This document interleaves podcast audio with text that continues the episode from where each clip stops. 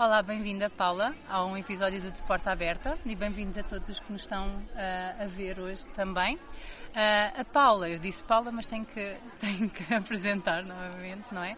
A Paula é, é presidente, a Paula Correia é, é presidente da Sociedade Portuguesa de Terapia da Fala, é terapeuta da fala no Hospital Garcia da Horta há mais ou menos mais ou menos, 30 anos. 30 anos. E a Faculdade de Egas Muniz foi onde nos, onde nos conhecemos. E hoje a, eh, a tua vinda aqui, o nosso convite, vem no sentido de falarmos sobre o papel da Sociedade Portuguesa Terapia da Fala e, sobre, e, e refletirmos sobre o, a importância da investigação no desenvolvimento da nossa profissão e daí o papel da Sociedade Portuguesa de, de Terapia da Fala. Ora bem, antes de mais, muito obrigada pelo convite, é um prazer conversar contigo.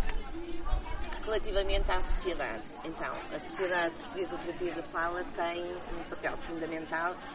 Em primeira instância, é a única sociedade científica dentro das profissões das tecnologias da saúde e, portanto, é pioneira e tem esse mérito. E esse, e esse mérito cabe a um conjunto de colegas que, que, que, a iniciaram e, portanto, que nos deixaram este legado, porque a sociedade está no seu segundo mandato, e que deixaram este, este, este legado que nós uh, fizemos e lhe demos o, o, desenvolvimento que achámos que era pertinente.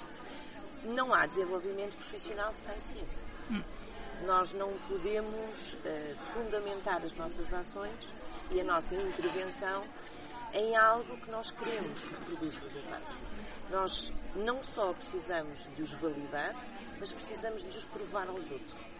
E tudo isto passa pelo desenvolvimento da ciência. Portanto, o nós conseguirmos, e isto ainda é algo que na terapia da fala está em processo de desenvolvimento, nós tivemos um desenvolvimento exponencial o ponto de vista científico nos últimos anos, os currículos das escolas mudaram, há uma tónica imperativa dada à investigação, mas aquilo que na realidade maioritariamente acontece é que as pessoas fazem de facto um investimento sobre o desenvolvimento académico, fazem investigação enquanto isso têm inserção dentro destes alicerces, mas depois raras são aquelas que continuam a produzir ciência. Uhum.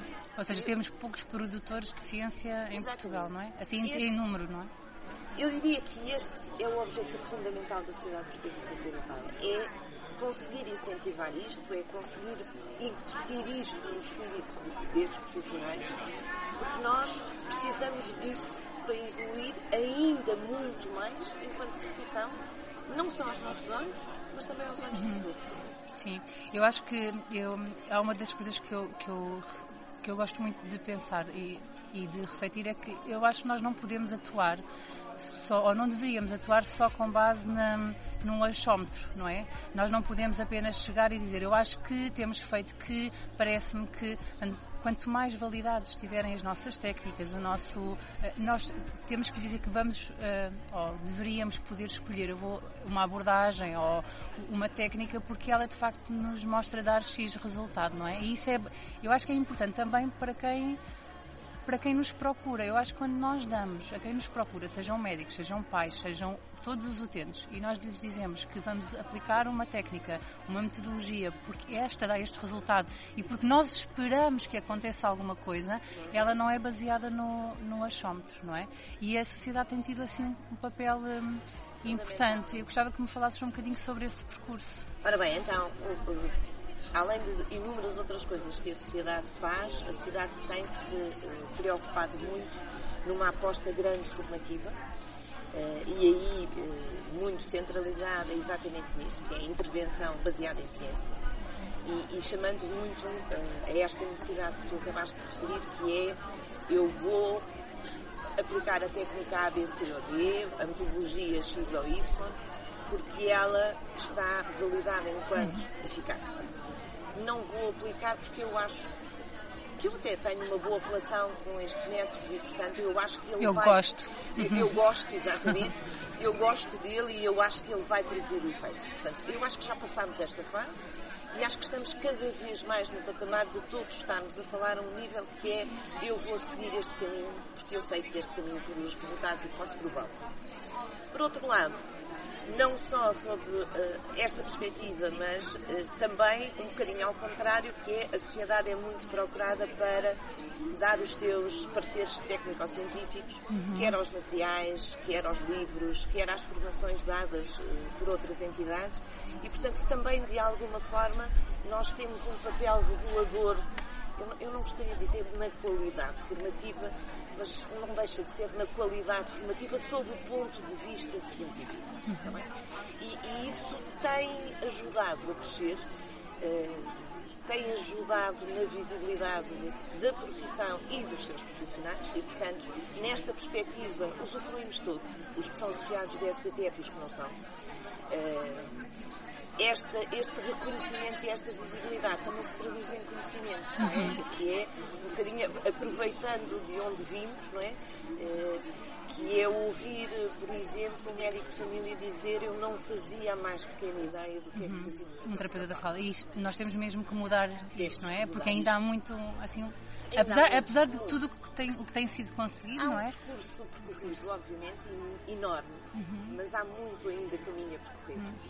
E eu acho que também passa por nos fazermos ouvir, mas saber, saber eh, fazer-nos ouvir também, lá está, fundamentados, porque às vezes a nossa opinião não é fundamental, muitas vezes não era, cada vez é mais, e eu acho que cada vez mais somos tidos ouvidos, tidos em conta, seja em hospitais, sejam em escolas ou, ou noutros sítios de, onde o terapeuta da fala atua, e eu acho que isso, porque isso se deve, sermos mais ouvidos, se deve a esta, esta validação do nosso trabalho, eu não é? E dos nossos temos, em primeira instância, que sair dos gabinetes, deixar fechar a porta, conversar com todos os outros, uhum. estar presentes em eventos, uhum. apresentar trabalhos, Sim. escrever. E não ter medo, não é? E não ter medo. E eu acho que a palavra-chave é exatamente essa. A frase do dia é não ter medo. Também há uma coisa muito, muito importante, eu acho que na investigação, que é nós não sabemos tudo neste preciso momento. A investigação e a ciência é, é isso, não é? Está-nos sempre a dar mais qualquer coisa. Eu acho que a sociedade tem tentado também responder a isto, não é? Portanto, há sempre uma procura de, de, de do, do, que é que se sabe agora, do que é que se sabe e o que é que falta saber, e o que é que falta investigar. É, é um nós... bocadinho orientador, né? que, é, que é mostrando aquilo que nós já sabemos, guia-nos para aquilo que precisamos de saber. saber. É? E isto aqui um bocadinho mais também, ou não só, mas também destinado às camadas mais jovens, não é? que é todos nós temos algo a contribuir e a dar a ciência. Uhum. E nessa perspectiva há um outro aspecto que a sociedade tem um papel fundamental que é relativamente aos financiamentos. A SPTF faz um levantamento mensal de potenciais financiamentos à investigação.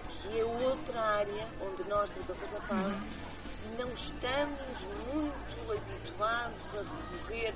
Agora, não se produz ciência, verdadeiramente sem ciência, sem dinheiro, não é? E, portanto, se nós pudermos ter ajuda nesse percurso e nos trabalhos desenvolvidos, melhor.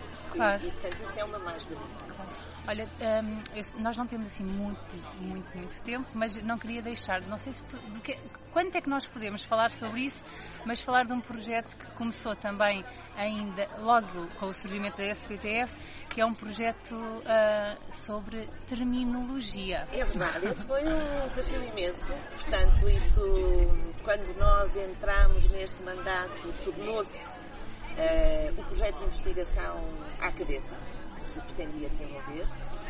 Teve o grande desafio de ter uma nacional imenso crescente e, portanto, uh, talvez seja o maior desafio a gerir uh, pessoas, não é? pessoas que têm opinião e pessoas que têm contributo e pessoas que têm ego e pessoas que têm muitas coisas mas a boa notícia é que se fez, está feito, uh, neste momento já em processo editorial.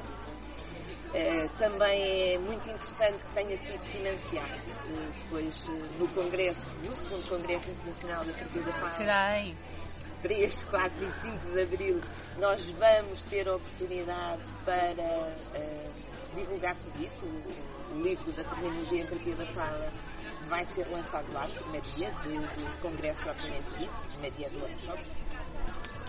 Vamos, na altura, ter a oportunidade de falar um pouco mais profundamente sobre isso, mas uh, é um passo, diria eu, gigantesco nesta profissão, enquanto profissão e enquanto ciência.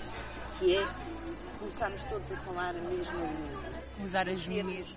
Todos os mesmos termos, porque só assim nos podemos conhecer e reconhecer, não só para nós, mas também para os outros. Hum. Cada um der o, o, seu termo, é eu, eu tenho, que, tenho, que aproveitar e partilhar a minha, a minha experiência, que tem sido uma loucura esta construção de, deste, deste, desta, terminologia. desta terminologia. E um, é, o que tu disseste agora de, de, nós temos todos que usar o mesmo termo e a mesma. Só entre a concepção se percebeu entre tantos, tantas pessoas o quão diferente isto é num país difícil, e o quão difícil é. Nós não usamos os mesmos termos, nem com a mesma significado, nem o mesmo termo para a mesma coisa, nem para a mesma consciência. Basta mudarmos aqui um bocadinho a área, ter bagagens um pouquinho diferentes, vir de outra área. Estou a falar alguém que vem da motricidade orofacial, ou que vem de voz, ou que vem de mais de fala na criança. Os termos usados para a mesma situação são completamente Eu distintos. Diria não é? que a terminologia é o principal bilhete de identidade de uma profissão. E, portanto, não faria sentido que não começássemos por aí. Uh, logicamente que aquilo que criamos não é um documento fechado. Uhum. Nem pretende ser um documento fechado. É um. Eu diria que é um, uma pedra é o lançar a primeira pedra a primeira. para uma um construção, impulso. exatamente, uhum. para uma construção que se pretende uh, mais ou menos uh, rotineira, diria eu, uh, para ser repensada de X em X tempo e para serem lançadas as edições todas que sejam necessárias, mas que deem continuidade a um projeto que vem exatamente uh, uh, cimentar isto, que é a identidade da terapia da fala. Esse, este, este, esta terminologia não vai ser só para terapeutas da fala, pois não, não é esse não, o objetivo? Não. O objetivo é dar a conhecer não só uh, dentro dos, dos pares terapeutas da fala, mas eu, eu, não quero dizer principalmente porque eu diria com igual importância fora da terapia. Sim, eu acho que é importante que é para nós também não termos medo de usar esses termos porque agora alguém tem um sítio onde pode ir ler não, o que é que eles significam se for todo, todo, todo. Não, mas é importante uh, uh, que quando estamos, nós defendemos muito o trabalho em equipa, não é? O trabalho em equipa só é possível se os outros, quando me ouvem, souberem, souberem o que, é que eu estou Isso a dizer. Mesmo. É? E, portanto, não pode ser diferente quando sou eu a falar, ou quando é a Tânia a falar, ou quando é a Maria a falar, ou quando é o Manel a falar. Se se chama assim, é assim. É assim, exatamente. Isso. É isso. Pronto, obrigada, Paula, pela Nada, um prazer foi imenso. imenso. Muito obrigada. Adeus, obrigada. Até à próxima.